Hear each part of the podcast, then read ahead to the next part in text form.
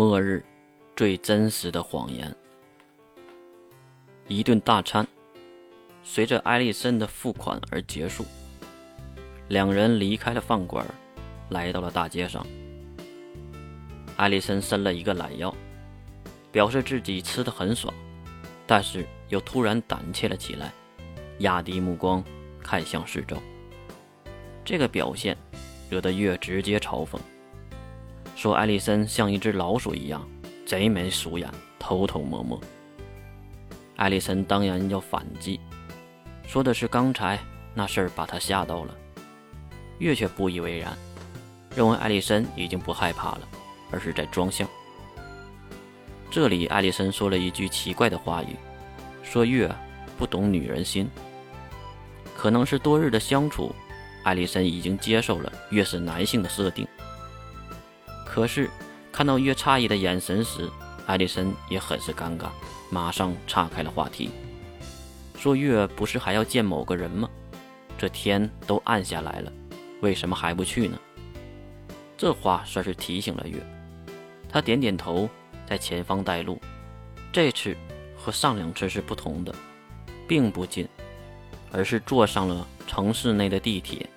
说是地铁，其实就是某种在地下跑的火车，也是晶核能源的。外表看上去破破烂烂。艾丽森还吐槽，会不会跑着跑着就散架了？月没管艾丽森这种杞人忧天，而是买了两张票，带着她上车了。大概坐了一个多小时的车，才到达了目的地点的附近。又下车走了十几分钟，累得艾丽森直咧嘴，喘着粗气，站都站不稳了。很明显，这就是缺乏运动。至于月，当然没啥感觉。同样的身板，同样的女孩，艾丽森也奇怪。为什么会相差这么多？月月没再理会艾丽森，而是走进了眼前的巷子。这回并不是无人的街道，而是站满了一群人。狭窄油腻的路面的两侧，不少身穿破旧的人靠在一起，无声地看向来者月和艾丽森。他们用那种看待外星人的目光看待艾丽森，可能是她的穿着和这里格格不入。月回头，一把拉住了艾丽森的小手，对他摇了摇头，表示他不用害怕，这里是贫民窟，这些人即使饿死了，也不会去袭击人或者做坏事的，他们是有底线的，所以才在底层生活。那些没有底线的人，已经混得风生水起，人模狗样的去了更高层。月的这段话。算是触动了艾丽森，他的目光从胆怯变为了同情。他不懂这个世界到底是怎么了，为什么好人都没有好报？因为人间即是地狱，地狱中本来就是恶魔的巢穴。这话是一个佝偻的男人说的，当然也是吓得艾丽森一大跳，急忙躲在了月的身后。然后再次的露出小脑袋，好像一出事儿，艾丽森就是这个动作。这丫头是你夫人。这个佝偻的男人的话题更狠，艾丽森也不顾害怕，而是冲出来看向他，因为要解释。可是真正的看清他的面貌后，又被吓了回去，因为这个男人的身体佝偻萎缩在一起，像一个怪物。一条腿是机械的，一条腿裸露在外面，脚掌已经被霉菌感染，变成了绿色，而且还没有穿鞋子。至于长相，他披着一块帽兜披风，只露了半张脸，而这半张脸中没有眼睛，那只是一个黑漆漆的坑洞。鼻子很高，带着沟，皮肤褶皱，牙齿黑黄，怎么看？都是童话故事中的老妖婆，可是这是个男性。看他细皮嫩肉的，一定很好吃啊！好家伙，虽然是在开玩笑，但是吓得艾丽森一把就抱住了月。看上去这句话是真声，因为艾丽森的小身板都开始抖动起来了。看着艾丽森被吓成这样，月当然也是斜眼瞪向男人：“行了，你别吓小孩子了。我找你是有事儿的。”金庸说。月竟然伸手推开了男人身后的门，然后率先走了进去。艾丽森当然也是被动的跟了进去，因为还没有撒手，是抱着月的。来到屋内，后面佝偻的男人也是关上了门，然后回头问道：“怎么，找我有什么事儿啊？”月直接将缠绕在自己身上的艾丽森撤了下来，然后丢在了男人面前。艾丽森站都站不稳了，小腿儿都软了。别怕，他虽然现在是样貌丑陋，在以前。可是一个有名的大魔法师。听到是魔法师，艾丽森重新打量他，看了几眼后，还是感觉很害怕。不过还是没能压住自己心中的好奇。艾丽森很是奇怪，魔法师不是稀缺能力者吗？很多魔法师都被教会所收纳，过着无忧无虑的生活，为什么他会这样呢？月当然也是解释了。因为眼前这个人太过正义，无法融入那些邪恶的团体。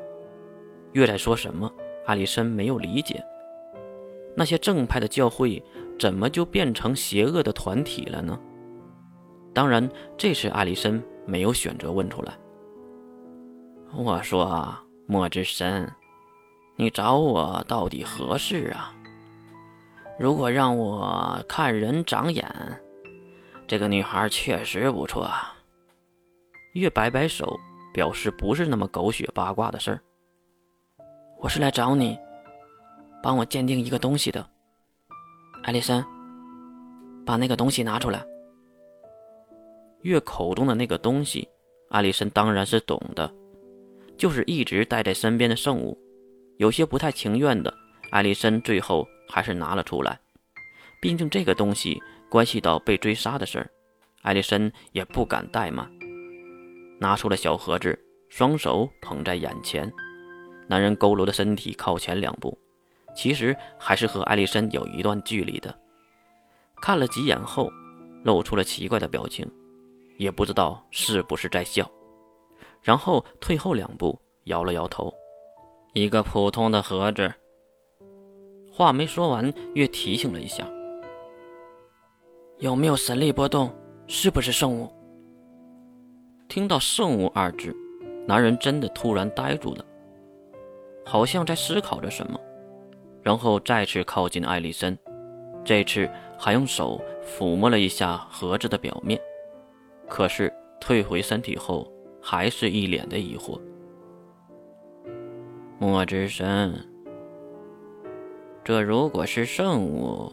你不应该更了解吗？这世界之上，还有比你更清楚圣物的神力波动的吗？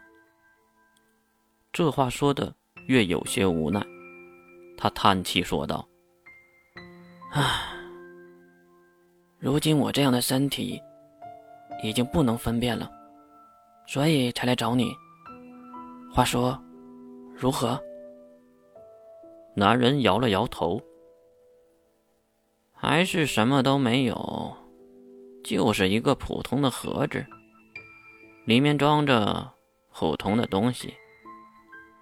这话月当真了，并点了点头，然后再思考：如果盒子里没有圣物，为什么那些人要追杀艾丽森呢？再加上车上的货物一定不是他们的目标。因为月已经故意的将货物留在了最下层，如果目标是货物，不应该去那里找吗？越想他的，这边的艾丽森已经不太高兴了，直接就喊了起来。他也不害怕了，而是愤怒。艾丽森喊道：“这个是父亲给他自己的，说里面是非常重要的东西，是一个可以改变末日世界的技术，无限能源的圣物。”他相信自己的父亲，并不会欺骗自己。其实月也是相信艾丽森的话，但是更相信眼前魔法师。如果两个人说的都是对的，那就奇怪了。那些大人物为什么又要追杀艾丽森呢？这丫头的身上到底有什么秘密呢？好了，谢谢你。月先是对男人点头致谢，然后帮艾丽森收回了盒子，拉住他走出了房间，并迅速的离开了巷子，来到外面。艾丽森还是气呼呼的，毕竟对方否定了自己的父亲。可是他更好奇，刚才魔法师和月的对话。艾丽森询问：“为什么魔法师把月叫成墨之身？”月无奈地解释道：“自己叫墨之身，黑芒乌月。墨之深是其中一个母亲的名字。魔法阵营的人，由于敬仰自己的母亲。”所以都叫自己莫之深这个姓氏。